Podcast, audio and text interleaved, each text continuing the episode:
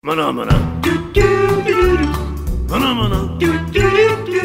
Olá, meu nome é Hulk Janelis, professor universitário, design de produto, sócio criativo da Atom Studios e bem-vindos a mais um podcast. Hoje a gente falar com uma pessoa muito especial, uma pessoa que fez uma grande diferença no design brasileiro, inclusive fez uma diferença na história da minha vida quanto designer. Ela foi fundamental para minha carreira e para a carreira que hoje é, muita gente conhece pelo Questo Nó, mas pela Nó. Lá em 2000, ela fez um trabalho que foi um trabalho importantíssimo. Ela foi autora dos livros Brasil faz Design e Rui Otaki, o design da forma, ambos pela Olhares. É formada em desenho industrial pela FAP, fez curso de especialização no Instituto Europeu de Design de Milão e mestrado na FAUSP. Marili Brandão atuou como designer na Philips do Brasil, lecionou História do Design e Projeto na Faculdade de Belas Artes de São Paulo e Eco Design e Sustentabilidade no curso de pós-graduação da FAESE. Realizou sete edições da mostra Design Natureza no Shopping D&D, em São Paulo. Escreve sobre design desde 1987, tendo sido correspondente da revista italiana Habitare e da Folha de São Paulo. Em 2001, foi curadora de design da Bienal 50 anos, uma homenagem a Siquilo Matarazzo. E em 2006, do painel de design contemporâneo da Bienal Brasileira de Design. Idealizadora e realizadora do projeto, grande projeto que lançou muita gente do Brasil faz design. Marili Brandão, nossa, é uma honra inenarrável e eu queria agradecer aqui de antemão a tudo que você fez pela minha carreira como designer, e eu acho que o nó inteiro e aquela geração porque você foi uma das primeiras pessoas aqui no Brasil a tirar o estereótipo, o estigmatismo de que design era só desenho, tinha muito mais ali por trás. E é de trazer é, para frente hoje o que a gente está questionando tanto sobre a importância do design quanto inovação e como projeto mesmo, e como essa importância para criar projetos mais relevantes e produtos mais relevantes. Então agradeço imensamente que você fez por mim. Bom, eu que agradeço a oportunidade de estar aqui falando com vocês. Uh, acho importante você ter essa iniciativa de promoção do, do debate do design. Sempre as iniciativas são difíceis de serem tomadas, então, da mesma forma como eu fiz alguma coisa, você também está fazendo uma parte da, da história do design. É, foi graças a, a pessoas que impulsionaram igual você impulsiona. A gente estava comentando aqui, aqui há, há, pouco, né, que você está agora envolvida num novo projeto. Como me conta um pouco desse projeto? Não, assim, é, os projetos nossos sempre vão atrás de, de patrocínio, né? É uhum. É mais, é, mais do que ser chamada, é sempre uma, uma atitude de, de ser proativa e montar um projeto e ir atrás do, dos patrocínios. Eu também tenho experiência nessa área de apoio cultural da Secretaria de Cultura do Estado e do Ministério da Cultura, né? Uhum. Porque eu uh, acabei entrando para essa área de curadoria. Também uh, o design não é só uma coisa, né? Você sabe disso, é uma, é uma atividade abrangente, né? Então, da mesma forma como eu escrevo, não sou jornalista de formação, mas entre muita leitura e escrita, a gente acaba sendo formado. Mas uh, o último projeto de curadoria foi feito junto com a, em parceria com o IED e uhum. chamava Design 80-90, que é essa geração que ainda está pouco documentada, porque começou a ser documentada o design moderno, né? Não o contemporâneo, moderno da década. Ah, modernista, tá. E esse 80-90 era da década de, de 80 e 90. Então a gente fez até uma gravação dos depoimentos desses designers, que era Carlos Mota, Cláudia Moreira Salles, Fernando Jäger, então que já são pessoas que já estão, já têm uma carreira e que já dá para documentar. E o último projeto que eu tô, que está em andamento, é, chama Estamos Aqui, Mulheres no Design Brasileiro. Irado. Mas ainda não temos patrocínio, então ainda estamos na expectativa. Pô, não tem patrocínio? Por que, que não tem patrocínio? É tão incrível isso. E quem são essas mulheres, então? Ah, são mais ou menos 50 a gente levantou, mas ainda não fez o detalhamento de, de quem são. Ah, mas são de, de, diversas áreas, né? Então ah. vai de, de joia, produto, têxtil, uh, mobiliário, iluminação. É para dar um highlight na, na produção feminina e valorizar sem ser. Piegas. Isso, sem ser piegas e, e valorizar o design feito pelas mulheres. Que é importantíssimo. O, você que está tanto tempo atrás dessa questão da profissão, a gente melhorou ou a gente piorou, Marili, no Brasil? Melhorou pelo, pelos eventos, né? Eu, por exemplo, em Milão, uh, que foi a primeira exposição que levou o design brasileiro para Milão, em 95, só uhum. tinha gente lá levando design brasileiro, né? Era a primeira vez que muita gente expunha em Milão, tipo Fernando Humberto Campana, uhum. Egger, Pedro Zesch. E eu fui recentemente, 2018, eu fui para Milão e, e, tinha várias exposições de design brasileiro. Nem sempre tem o mesmo impacto, né? Mas é. de qualquer jeito está lá e está mostrando a produção. Então, uh, como é que nasceu tanta iniciativa que viabilizou outras exposições de design brasileiro, né? Sim, sim, foi, acho que foi o estupim para começar a jogar o design pro design brasileiro para o mundo, né? O que, que era o design brasileiro antes e depois Brasil faz design? Ah, então, mas hoje tem mais, mais pessoas que estão que estão atuando, né, no cenário internacional. E assim, tem, tem pessoas tipo Giovanni Bianco, que na época estava começando, hoje também é diretor de arte da revista Vogue Itália. Então, assim, surgiram umas estrelas, né? Eu acho que hoje uh, tem, tem mais gente, mas acho que tem menos destaque. Tem mais tem gente, tem menos destaque. O, o da Costa, que fez uma Smart City. Eu acho que hoje tem mais gente, mas tem menos estrelas. Mas você tem uma iniciativa tipo o Etel Carmona, por exemplo, que tem uma loja lá em Milão e também chamando gente para desenhar para a empresa dela, inclusive designer internacional. Você tem o Pedro Paulo Santoro também numa iniciativa de ele mesmo desenhar e estar tá dentro da feira de Milão. Uhum. E começou com a gente, mas são pessoas que, quer dizer, é importante abrir caminho, mas é importante também a, a, a própria pessoa criar a situação de de continuidade, de exatamente. Uhum. A coisa não se faz sozinho, não é porque você está dentro da, da exposição que que vai ter a, a divulgação que você precisa. Ah, não, ela, ela na verdade, a gente, ela é um grande estupim para começar. É que eu acho que é assim, né? Eu, eu, tinha a impressão, pelo menos na minha geração, que aí eu me formo em 2000, né? Tal. Na minha geração, eu tenho a impressão que existe um negócio que antigamente achava que o design era meio tupiniquim.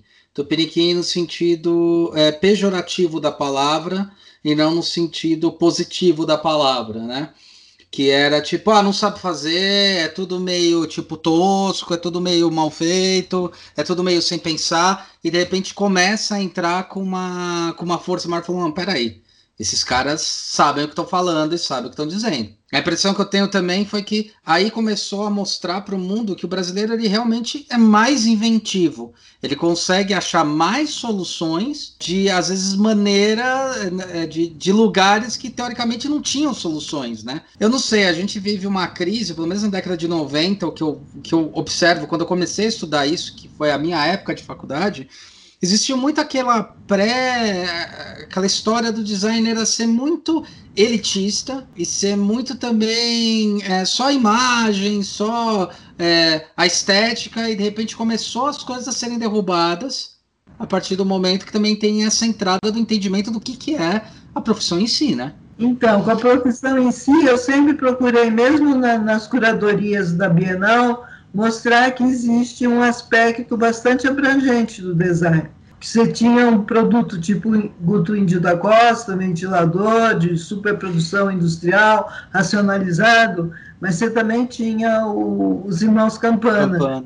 É, então, assim, que uma coisa não precisa uh, desmerecer a outra, são caminhos, e você vê assim, mesmo quem nega a Campana, de repente o Campana faz a Melissa, com a linguagem deles, eu sei que foi um sucesso de vendas esse. É, tanto que, tanto que eles mesmos falaram que foi ali que eles começaram a ganhar dinheiro de verdade, que daí era produção em massa, né? eu nem sei, para falar a verdade, mas assim. E, e o resto, às vezes, vão para a galeria de arte, né? Que é, realmente não é a produção em massa, é, é o valor unitário da peça. É, mas é engraçado quando você cita os Campanas, que é uma grande referência. Para mim, para minha história, eles foram uma puta referência. Eu, por um semestre, não tive aula com eles, né? Eu fiz FAAP, e eles saíram um semestre anterior. Mas tive aula com o grande Carlos Mota, esse eu consegui ter aula. Mas é engraçado, porque eu vejo que tá, tá voltando uma certa retomada daquilo que foi discutido pelos Campanas hoje, com essa questão do maker, do cada um fazer o seu próprio projeto, da questão do upcycle. É uma linguagem que eles vinham batendo e agora ela está começando a converger nesses dois universos, né? O universo industrial e o universo do entre aspas, do it yourself, ou faça você mesmo, né? Junto com arts e crafts, que também eu tô acreditando que tá voltando bastante, né? Que aí é uma linguagem mais Carlos Mota. é, eu acho que cada um também vai procurando o seu caminho, né? Uh, você mesmo falou da Nó, a Nó tem uma linguagem mais. Quer dizer, tem alguma coisa que a gente levou que era experimental, mas eles também trabalham numa linha mais empresarial, né? Tipo, uhum. Natura, não sei, mais. Isso. É, na verdade, na verdade, quando a gente começou, a gente tinha muito esse olhar experimental. Era experimental que usava esses dois caminhos, né? O caminho do industrial e o caminho do experimental mesmo. Tanto que as primeiras grandes propostas que a gente fez, até lá 2009, quando eu fico, tal, 2011 eles fundem com a, com a Questo, né? É, a gente tinha muito esse olhar de tipo, o que, que pode ser experimental e o que, que a gente pode tornar desse experimental industrializado. Tanto que não foram raras as propostas, tanto para a Natura, Avon, até aquele blob, né, o celular que era oval, que a gente tinha feito na uhum. época, a própria porta da Max House, eram, tinha essa, essa linguagem, que era essa. A gente bebia muito dessa história do, do, do, Campanas, por isso que a gente fala que foi muito importante o que você fez, porque a gente conseguiu enxergar esses dois valores e começar a aplicar eles mesmo no conceito de como tra transformar isso daí numa coisa mais, mais palatável para as pessoas. Que a gente falava não era nem necessariamente tornar industrial, mas mostrar que design era para todos e não para alguns. É, quando a gente fez a, a exposição em 96, tinham três exposições individuais dentro da exposição grande. Então tinha Ângela Carvalho e o Alex Neumeister, a uhum. Campana e Giovanni Bianco. Então dava as três linguagens né, da, do design brasileiro. A Ângela Carvalho trabalhava com o Neumeister também, tinha ventilador, tinha o trem elétrico, quer dizer, super tecnologia. E o Campana Experimental e o Bianco com a parte gráfica.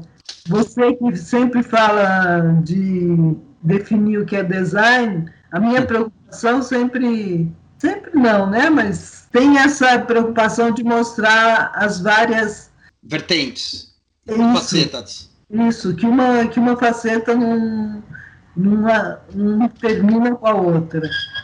Então você acha que é um grande erro quando tentam definir? Ah, eu acho. Eu vou falar. É, Pode falar, é, você acha? Eu, eu estudava Junudovski que falava assim: o transatlântico é um design de produto, mesmo sendo um só. Quer dizer, se você vai definir só por ser uma, uma peça única, não é design, não é tão verdade.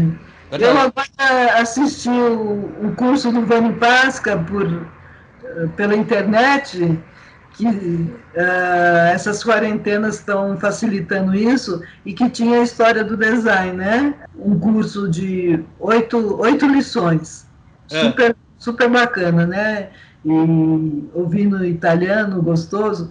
E aí ele mostrou a, a poltrona do Mark Nilsson, que é uh, toda metálica e não sei o quê, que a Madonna sentou em cima e foi vendido na, por uma galeria de arte por um preço exorbitante. Aí vai falar que não é design? Que é arte? Não sei. Ele também considerou design, quer dizer, estava no curso de design. Eu também considero design. Uhum. E ele depois, essa mesma pessoa que desenvolve uma peça, depois uh, desenvolve outra em plástico de produção. O próprio Ron que fazia móveis metálicos no no estúdio dele, eu tive lá no estúdio dele em Londres, é, eram os, os profissionais, uh, os artesãos, né, que produziam móveis. Isso. Aí ele vai desenhar para Cartel uh, ou para Moroso, aí são produtos já de com linguagem industrial. Isso. Então, uh, eu acho que cabe todos nesse nessa definição de design. Não, também acho. Eu acho que o maior erro é quando você tenta botar as caixinhas, porque daí você não permite um monte de coisa de criação, você não permite um monte de coisa que pode existir. Estava citando isso, eu lembrei uma vez que eu tenho uma coleção de uns garfinhos e faquinhas do Philip Stark, que uhum. ele fez para Air France. E era a mesma linha que uma vez ele tinha feito mais chique, mais bonitinho, era o mesmo produto, só que em plástico, mais coletivo. Tipo, a questão, é, eu não sei, eu tenho uma questão com o design que eu acho que o design ele tem que provocar e ele tem que incomodar. É, sendo pro bem ou pro mal, mas ele tem que incomodar. Quando eu falo pro mal, é assim: se ele te traz um mal incômodo, mas aquilo te provoca, ele vale. Se ele te traz um bom incômodo, ele também vale, mas ele tá falando com as pessoas. Né? Não interessa se é um objeto ou não. Não interessa se vai ser industrial ou não. Tanto que hoje o que a gente mais briga dentro das faculdades, e graças a Deus, metade delas já começaram a entender isso, começaram a tirar, a porcaria de usar desenho industrial. Uhum, tipo, não faz verdade. sentido nenhum. Né? Agora é. a gente está chamando de design, o, o geral, ainda uhum. bem. Mais abrangente, né? É, mais, mais lógico né? Uhum. Tanto que a gente conversa muito com os alunos hoje, a gente tenta conversar, e eu acho que é um pouco desses, desse, todo esse aprendizado que você foi passando, eu acredito, que é design ele é projeto, projetar, projetar para alguém e com alguém. Então, o que eu uhum. estou projetando? Não vamos começar também a dizer que, tipo, tem que ser industrial. Às vezes, não. Não é essa a questão. Às vezes é a exploração os campanas exploraram tanto. É, a gente sempre fala dos campanas que eles foram os grandes precursores nisso. Mas eles exploraram tanto. Eu chamo, eu particularmente chamo eles de designers exploratórios. Uhum. Né? Uma equipe, uma galera que permitiu é, a gente pensar fora da caixinha, pô. Peraí, uhum. cara, por quê? Né? Por que não pensar? Tanto que tem até um. Eu, eu fiz um podcast, foi acho que na quinta-feira, com o Estevão Toledo né? Sim. E o Estevão, ele, ele, ele teve. Ele era da minha mesma turma. E uma das grandes transformações que a gente até estava discutindo, eu falei, cara, você transformou muito para ele, assim, foi uma mudança para ele. E a gente sentia isso na faculdade, quando ele foi fazer o estágio com os campanas. Hum. Que ele se permitiu fazer tanta coisa. Ele até criou primeiro uma linha de vasos e depois ele chegou naquela, naquela bola famosa, bolsa bola dele, que foi até capa de um dos livros. E eu tava falando pra ele, cara, foi tão importante isso. Ele falou, cara, foi fundamental para eu entender. para finalmente eu sair da caixinha e parar de falar sobre essa questão. Porra, por que, que design tem que ser. Ah, ou industrial é considerado design? Se eu tô projetando para as pessoas, pensando para elas e como isso pode incomodar elas, fazer questionamento, talvez valha. Pelo menos é isso que eu trago desses, dessas duas décadas fazendo a profissão e entendendo coisas que você colocou. Eu falo que você foi importante para isso porque você questionou aquela coisa, aquele status quo. A gente tinha um status quo é, na década de 80, que era ah, o design industrial, o desenhista copista, aí entra na década de 90, começam a entender a questão do desenho, da linguagem, mas ainda era coisa, ai, fantasiosa, e daí você vem e entra falando que eu acho que foi você, o Christian ajudou a montar também isso muito, mas você veio com essa tomada, sabe? De tipo, olha, peraí, cara, tem um. Por que, que não é os dois? Por que, que a gente não questiona? Por que, que não é isso que é importante? Esse questionamento. Eu acho que isso fez você moldar muita coisa. Por isso que eu abri te agradecendo. Porque eu sei uhum. que tudo que você foi falando lá atrás, a gente olha hoje, Marília, eu dando aula desde 2008, eu comecei a ver que os alunos começaram a entender esse novo, entre aspas, design, essa nova maneira de pensar lá em 2014. Hum. Foram 14 anos de briga para falar, cara, design não é desenho, para com isso. Não dá nem para lá nem para cá. É exploração, né? Então, e por conta disso, por acreditar nesse tipo de de definição abrangente é que no, assim a gente também por uh, orientação, sugestão do Vani Pasca, que foi curador junto comigo no Brasil Faz Design, que, que era importante ter um italiano com a tradição italiana para também ver uh, e selecionar os produtos brasileiros. E também no, nos jurados ter gente de várias áreas, porque daí não ficava uma visão só acadêmica. Então, tinha curador, tinha Agnaldo Farias, teve uh, uh, um que era curador da Bienal Internacional, um alemão, teve mais outros designers, que, um que era o meu professor da, do Instituto Europeu, que era o Paulo Orlandini, enfim, uh, sempre eu procurei no, no júri do prêmio ser um, um júri que também tivesse uma cabeça aberta, porque então queria também explicar que não era eu como curadora que selecionava uhum. os projetos. A gente tentou fazer com, de uma maneira que abrisse para vários participantes e conseguir patrocínio para abrir possibilidade de, de pessoas que estavam começando fazerem parte dessa exposição. Então, uh, o jurado também foi um jurado multidisciplinar, né? A gente tinha, a partir do momento, depois que a gente começou a fazer o design natureza, incluiu essa área dentro do Brasil Faz Design, e aí também, né, o Cristian Uma fez parte disso. Uma porque ele já fazia comigo o design natureza lá no, no Shopping D&D. Uhum. E eu e então a gente começou a chamar também o, o pessoal das, das ONGs que tinham essa, essa visão uh, do meio ambiente. É, isso era, isso eu acho que era incrível, porque daí você realmente você começou a fundir essas duas áreas e talvez começou realmente a falar que, que é design natureza, né? Não aquela coisa tipo a ecossustentabilidade para gringo ver, né? É, em, cada, em cada edição tinha também uma, uma série de, de palestras abordando o tema super bacana, porque tinha essa, porque senão você põe só um produto e, e só de reaproveitamento e não, e não explica por que é que aquilo se tornou design sustentável, né? Eu lembro até de uma dessas palestras que o Léo e o Barão eles estavam no World Trade Center, aquela vez dos ataques lá. Eu, eu e o Chris, a gente lembrou Falei, puta, eu lembro, mas todo mundo saiu correndo, era numa dessas palestras. Lá para D&D. Era o 11 de setembro, né? Isso. Atingiram lá as torres do, do, World Trade Center de Nova York e a gente no World Trade Center, Trade Center de São Paulo. Inacreditável. É, é uma pessoa que é muito especial, que é o Lúcio Ventania, que é, é especializado em bambu. Ah. Também ele é, também foi uma, uma situação fora do normal, porque é, a gente chamava as pessoas para dar palestra, todo mundo mestre, doutor, professor, e o Lúcio Ventania falava assim, Lúcio, o que, que você é? Sou bambuzeiro. Aí, enfim, ele era uma pessoa que aprendeu na prática a trabalhar com bambu, ele era mestiço de índio, negro e criado por um chinês. E ele sabe, sabe até hoje, ele está no meu Facebook, eu recebo notícias dele. Mas deu uma palestra incrível, uh, declamou uma poesia, e foi no dia do, do World Trade Center. Uma pessoa que, que você podia fazer uma, um podcast com ele. É assim, é super especialista numa coisa só, que é o bambu. E, e, que ele acha que é o material do futuro, então ele faz coberturas, faz. Mas ele ganhou um prêmio. Não sei se ganhou um Eu prêmio, lembro dele.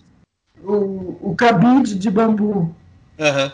Ele vendeu para Tokstok Uma coisa que acontecia com as nossas exposições também é que, de repente, a gente tinha o patrocínio da Tokstok e abria contato para os designers venderem para Tokstok. É Volta Participante eh, fez um tapetinho de borracha de banheiro e também quase fizeram um disque, disque tapetinho, porque saiu na revista Vejinha, é. e aí a gente se interessou em comprar. Então, assim, servia de. Quer dizer, além de, de ir para Milão, servia de, de divulgação aqui mesmo, né? É, na verdade, Milão era a cereja do bolo, porque de fato era só a pontinha do iceberg, porque a questão é o que aquecia aqui dentro, né? O que aqueceu aqui dentro. Uhum. Essa história toda. Eu lembro que, que teve muita discussão e teve até. Teve uma mudança para a gente que trabalhava muito na área, teve uma mudança do mindset dos próprios industriais entenderem isso. Tanto que não é por acaso que um dos cabides lá que a gente até ganhou prêmio e tal, foi oriundo de um cara que ele tinha uma fábrica de injeção, ele era é, da Polyplay, ele era incubado da, do Sebrae, e nessa, nessas histórias de tentar desenvolver empresa, e ele sabia do design por causa dessas coisas. Por causa do Brasil faz design. E ele descobriu a gente por, por outros motivos também, por esse motivo e por é, outras coisas também. Não acontece uma coisa só, né? Não, não. É uma soma, né? A pessoa também tem que ser esperta e profissional e saber a, aproveitar das oportunidades, né? O Marcelo é. Rosenbaum também, na época, a, chegou com a, com a revista Casa Cláudia, a Casa Cláudia gostou dele, pediu para ele fazer o projeto de montagem, e, enfim, e aí saiu uma parceria bem grande do, do Rosenbaum com a Casa Cláudia, que era patrocinadora nossa. É, exatamente. Verdade. Rosenbaum. Verdade, bem lembrado. Quem e... apresentou a gente para Casa Cláudia foi a Lívia Pedreira, que é. hoje é, é da Casa Cor, né? Tá. Até nesse, nesse quesito, eu acho que teve uma, uma transformação. Hoje a gente está tendo também uma transformação acadêmica. E eu acho que também é oriundo disso. A gente tinha um design muito acadêmico na década de 90. E ele começou a ser meio desmantelado nas, na última década. Falar, uhum. pô, será que é só academia ou a gente pode misturar as duas frentes? O que que precisa? O que que forma? Tanto que hoje eu dou aula na universidade porque eu tenho essa pegada mais profissional do que acadêmica. Uhum. né? Falando, ah, vem aí para ensinar para eles o que, que é, tipo, trabalhar na área é, nesse setor e conseguir juntar esses dois lados, né? Esse lado que é, foi tão foi tanto levantada a bandeira, né? De falar, bom, vamos parar de falar sobre só o conceito e vou começar a falar sobre a prática e sobre o negócio, né? Uhum. Sobre o que é design quanto o olhar social, né? Você dá aula no IED e em outro lugar também? IED, Senac, FAP São Judas. Nossa! Foi uma carreira que começou no IED Brasil é, em 2008. Fui chamado porque a gente era lá do Nó tal, e o, o, o diretor na época era o Léo Mandiovac, né? E ele chamou porque conhecia a gente e tal. Daí eu comecei a dar aula e me encantei. Aí falei, bom, o que, que eu faço para continuar dando aula? Aí fui fazer pós, mestrado em arquitetura, né? E continuei com a minha empresa e dando aula até o momento em que, tipo, eu formei no, mestrado e daí comecei a dar aula em várias universidades e pós. Eu fiz mestrado. Aonde? Eu fiz a São Judas, eu fui convidado pela São Judas. Só uhum. que eu fiz com um professor que ele era da USP mesmo. Uhum. Foi muito legal, porque eu fui estudar 2015, eu concluí em 2017. Em 2015 eu fui estudar coworking. Eu fui uhum. questionar a existência dos coworks e que eles eram, na verdade, uma grande, uma, uma resposta do que o Domênico De Masi já estava falando lá atrás sobre o teletrabalho. Uhum. Ele era já um acontecimento do que estava ocorrendo e por que, que eles existiam. Não em relação à necessidade, mas não em relação a ah, o cara criou um cowork Cowork era o resultado de uma necessidade social. Ah, não sei. É que atualmente eu tenho me dedicado a escrever livros, né? Que eu já, uhum. eu já escrevia, apesar que a gente fez em conjunto. Então, o primeiro foi uma iniciativa de marcar a, a existência do Brasil Faz Design através do, do livro, que é o Brasil Faz Design, promoção do design brasileiro no cenário internacional. Esquece. Não é esse o nome, é. a gente acha depois. Você falou que pode, você vai apagar. Bom, então, uh, eu estou numa fase de, de escrever livro que eu já escrevia antes. Eu era correspondente da Folha de São Paulo para cobrir o Salão Móvel de Milão. E também eu fazia o, o oposto, que era mandar material brasileiro para a revista Habitare, lá da Itália. Uma vez por ano tinha a produção internacional na revista e antes não tinha o Brasil nessa seleção. Fui eu é verdade. Uh, essa seleção. Uh, e aí, uma vez por ano, eu fazia. E era bom porque eu ganhava o dinheiro de cá e de lá. Quando eu ia para Milão, eu tinha o dinheiro do, da matéria que eu tinha escrito, e quando eu estava aqui, eu recebia da, da Folha. E aí, assim, então eu fui atrás, tinham me sugerido de fazer uma, um livro sobre a história do Brasil faz design. Então, com a editora Horários, a gente escreveu esse livro, Brasil faz design, criatividade brasileira no cenário internacional, que contam essas peripécias. Eu ia falar peripécias, enfim, esse projeto e os desdobramentos dele, e também no final tem sempre um texto de um, de um acadêmico, de um dos designers que a gente homenageou. Depois desse saiu um do Rui Otaki na área, de novo, né, que não é só o design feito com a indústria, mas ele fazia o design ligado à arquitetura. Então tem um conceito de total design, quer dizer, faz arquitetura e já coloca todo o mobiliário. Então espero que saia esse outro nosso livro das, das mulheres, dando um, um highlight na produção feminina do design. Que, que pé que tá esse livro aí? Aconteceu uma vez que a gente fez um livro e, e no fim não teve patrocínio, então a gente desistiu que a gente não faz o, o livro se não ter patrocínio. Era um livro super bacana, chamava 100 Designers Brasileiros. E já tinha feito fotografia e tudo, o texto, e no fim não saiu. Então, hoje a gente não faz mais se não tem o um patrocínio. Tem que fazer aquele quick, quick starter, sabe? Para arrecadar fundo para fazer o livro. É uma saída, viu? Espero ter dezenas de livros. Tem mais algum na cachola aí? Tem esse do, do 8090 que, que, que a gente fez já começou a fazer essa. Compilado, apanhado. Depoimento, exatamente, dos designers. Mas, assim, a editora não, não, investe no livro, entendeu? Você tem que chegar com um patrocínio para poder editar. Mas isso, isso você acha que é um problema de editora ou é um problema de livros de design? Eu sei que quando eu fui fazer o nosso livro, ah. eu descobri o mundo toda a parte. Eu nunca tinha feito o livro, né? Eu, eu descobri um mundo à parte de editora. Eu sempre achei que se tivesse o livro, já estava tudo pronto, porque no caso eu já tinha patrocínio. Era uma coisa que eles iam ficar super felizes. Mas não, não foi assim, não. Foi bem difícil conseguir uma editora, tivesse afinada com a gente.